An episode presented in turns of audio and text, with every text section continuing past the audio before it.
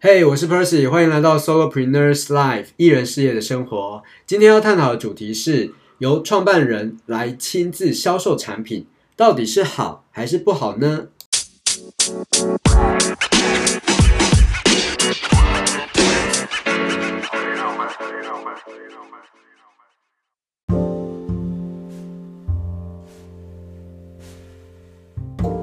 嗨，我是 Percy，今天你好吗？最近呢，我在测试几样新的工具，其中有一些呢是跟 Podcast 相关的比较多一点啊。因为我在想说，就是甚至呢，是不是来试试看国外公开的这些 interview 好了，这些访谈。哦，那我当然想啊，是不是自己发疯了？怎么会想要做这样的事情？那其实呢，这个背后呢是有，就是有这个念头的原因，其实是嗯，坦白讲，分析起来还蛮好笑的。原因是这样的，就是前阵子啊，我就是受到了一个。算是鬼打墙的一个经验哦，就有一个软体商，他的客服呢，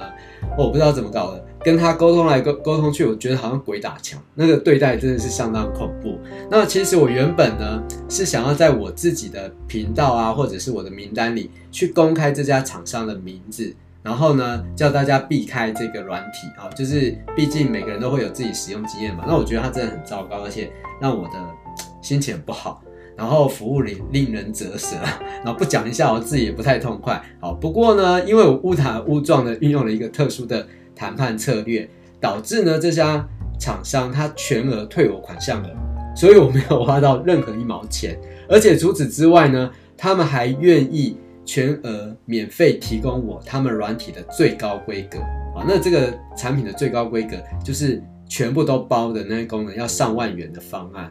OK，呃，所以呢，这个，嗯，所以我原本是强烈想要分享我这些恐怖对待的过程呢，就被迫作罢吧，因为拿人手软嘛，就不好意思去讲它，但是我也不想去推荐它，所以就不批评也不推荐啊。那虽然这件事情告一段落，但是呢，过程中让我惊觉到一件事情，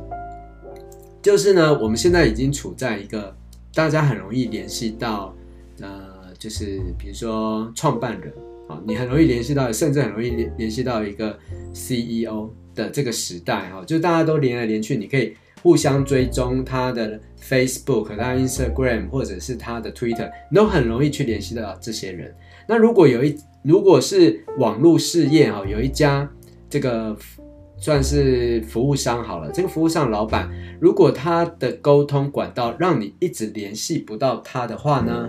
那我觉得就好好考虑这个产品的可信心啊，可信度啊，因为我知道，虽然每个人的时间价值都很高，你通常会觉得说啊，我写一个信去问这家老板，他其实呢，嗯，没时间回我啊。但是我们所谓一些特定的沟通，比如说特殊情况，比如说你那个鬼打墙今天是一个蛮严重的情况，那你去做一个这个沟通的时候呢，其实这些 CEO 或老板的回复量。其实没有那么大，没有你想象中大，并不是每个人都会去写这样的信件哈，所以其实应该是要由老板亲自来回复会比较好。况且如果呢，你一般在接收对方的 email，他们都会用一些 email 系统寄信给你，那署名就是他的名字啊，结果你回信给他的时候，突然变成 客服团队接手，然后始终你就转来转去，就转不到他本人身上，诶，那你不觉得这有点说不过去，不是吗？对不对？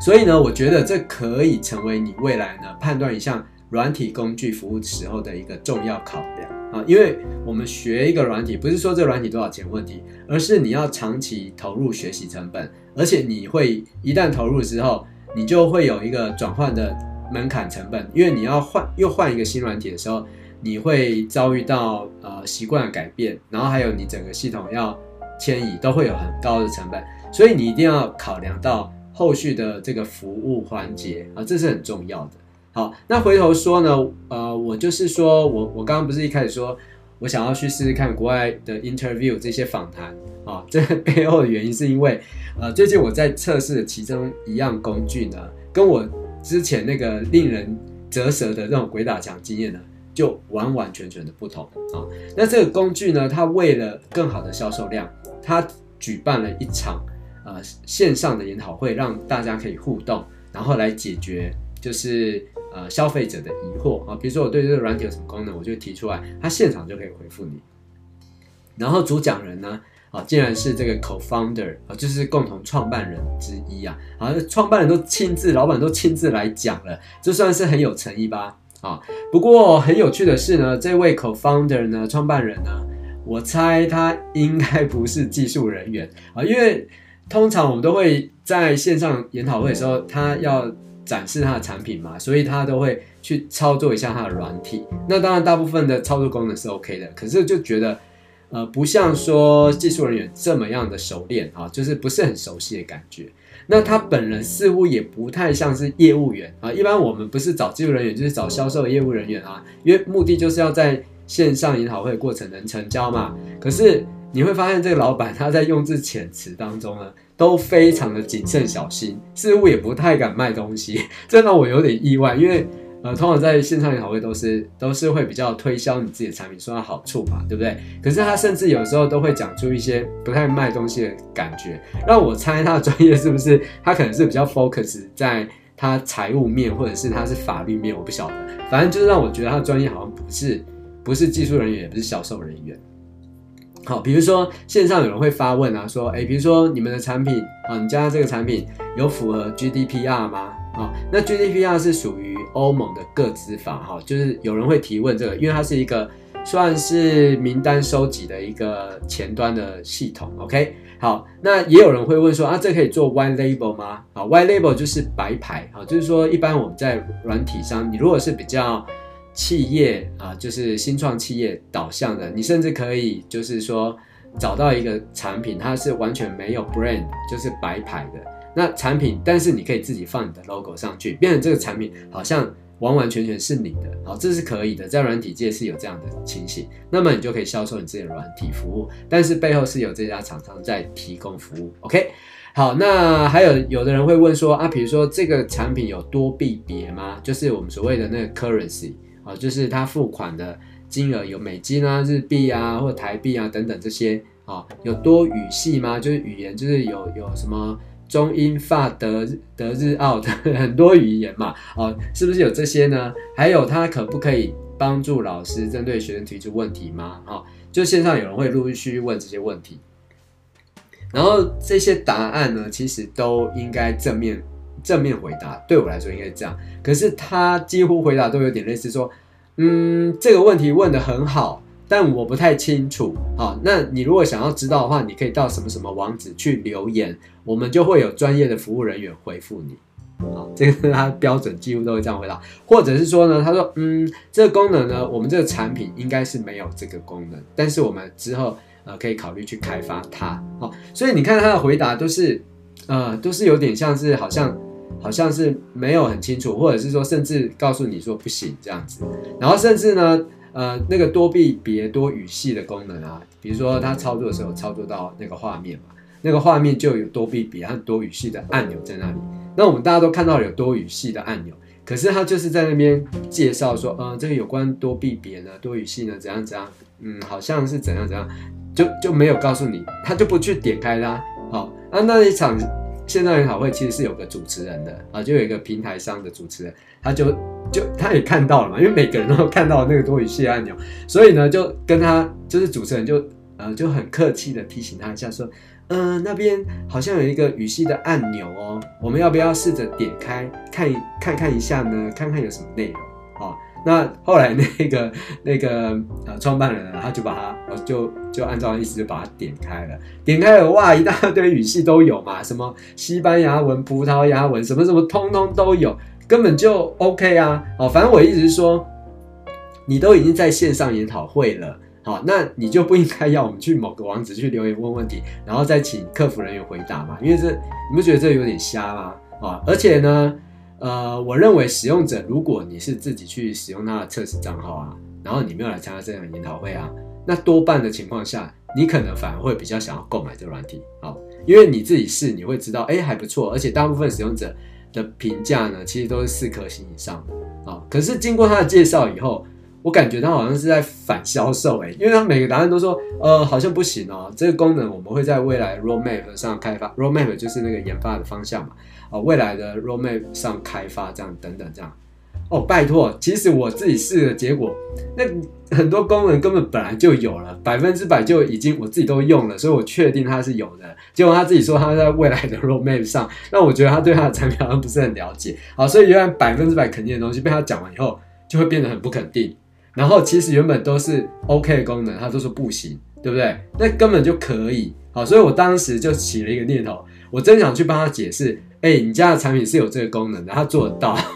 OK，好，这就是为什么我觉得，呃，我想要去就是尝试国际的 interview，因为我觉得好像即使是 founder 自己出来讲，好像也没有比较厉害，反而是我们这些呃使用者可能还比他了解。好，不过呢，因为那是一场在凌晨两点左右的研讨，因为有时差的关系，那当时我其实已经在睡觉，我其实原本是撑到差不多他快开始的时候，我想要参加。可是因为真的太累了，所以我就睡觉了。可是啊，后来他是有提供重播的影片啦。那我重播在看的时候，我才发现哇，过程这么瞎。不然我在线上的话，我一定直接帮他回答你那个怎么怎么做怎么做就 OK 了。OK，好，那所以我兴起了这个念头，就想去试试看这种参加国外这种公开 interview 的一个过程，搞不好会比他们自己讲的还要好。OK，好啦，总之反正呢，呃，因为这个老板他是亲自出场嘛。然后其实像台湾啊，有一些呃传统品牌或者新品牌，无论如何，就是有一些老牌品牌，比如说像冷气啦，或者这些某些袜子的品牌的大老板啊，他们其实都很喜欢自己直接出现在荧电视荧光幕前嘛。那其实他们口条也不是最好的啊，然后但是你会感觉到哎。诶诚意十足，他对自己的产品有信心去介绍，而且他们很认真的对待自己产品，就算他们不是很了解，但他们很认真的去对待，我觉得还是很加分啦。就是你有办法接触到老板，你，都会觉得这个产品是比较有信赖感的。好，OK，好吧，其实呢，我不晓得呢，这种装傻的老板，很瞎的研讨会。它算不算是一种另类的行销手法？好，也许这个老板他很厉害，但是他故意装的不是，好像不是很精明这样子哈。因为呢，为什么我说这很瞎的老板跟很很呃很很很瞎的研讨会跟装傻老板是不是特殊的手法？因为我觉得他最后他还是成功了，他最后还是让我决定出手去购买这个软体，所以我觉得整个过程，呃，虽然很瞎，但是我觉得还蛮有效的哈。所以呢，我觉得如果老板能亲自出席这种销售场合啊，我觉得其实当然比较理想情况下是他们有经过一些简单的销售训练了，或者甚至有跟消费者啊之间有实质上的这个互动关系会比较好。比如说，呃，我前阵子呢采用的另外一个软体工具，它是专门写销售文案用的啊。那这个销售文案我有好多套，五六套以上。那我在众多的这些销售文案工具中呢，我使用下来觉得最顺手，就是你不会很卡来卡去的，啊，就是这一家了。那我跟这家软体公司的老板呢，就是有私下往来互动，我觉得他人真的超 nice，他甚至还帮我亲自写了几篇文案哦，然后甚至还把其中一篇，嗯，叫做它叫 Tea Party 吧，Tea Party 就是那个。那个茶会哈，因为我有一个学员，他本身是做这方面的，就花语茶的饗宴这这一类型的东西，这其实在呃文案界是很罕见的，不不常见，因为文案通常比较多是在网络行销啦，或财务啦、保险啦，就这种你很常听到这种销售的范本是有的。可是茶会这种事情是一个全新的产业，对他们来说比较少见哈。不过他竟然还把它变成他软体的一个。template 一个范本之一，那我觉得哇，这个服务也太周到了吧！那我觉得我对这个这个呃软体非常有信心。然后几几天前呢，他也是蛮大方的，就邀请我来，因为他最近他有做一个 promotion，然后他想要。就是请我来也介绍了产品，那我觉得，哎，像这样情况，我怎么会不推荐呢？一个能跟老板亲自互动，而且使用经验也很好的软体，那我们当然会推荐给他。所以，如果你想要写出超棒的文案，在三天内啊，或者是更短，其实坦白讲，我这个我有一个示范影片，它根本就不到六十分钟就完成了啊。如果你想要知道啊，这是什么样的一个。方法啊，它是用什么样的一个方法？那么你可以到这个网址去去看看啊。就是如果你对这个销售文案有有兴趣的话，啊，这个网址是 Bitly 啊，然后 Great Copy 就是 B I T 点 L Y 斜线 G R A T 啊 G R E A T 减号 C O P Y 啊，Great Copy 就是呃 Bitly 就是那个很常见的缩写网址的那家公司嘛，B I T 点 L Y，然后斜线呢 Great Copy 就是很棒的文案，然后 G R E A T。减号 C O P Y，C O P Y 就是文案意思，copy。我们有时候会讲 copy 是拷贝嘛，对不对？然后复制品嘛，但是在这呃行销界来说，copy 是指文案的意思。OK，好，所以你如果有兴趣的话，你就可以到这个网址去看一下这个方法是什么啊，Bitly，然后显现 Great 减号 copy 啊。如果你也想透过文案呢来帮助你的事业有更棒的销售，那目前它甚至还有一个终身优惠的这个方案，所以你可以把握这个机会喽。OK，好，今天的分享差不多到这边啦。那你觉得呢？以今天的主题来说，创办人来亲自销售自己的产品，觉得到底好还是不好呢？呃，你可以在下面留言或者是语音留言跟我分享交流一下吧。那我今天的分享就到这边喽，我们下次再聊喽。拜拜。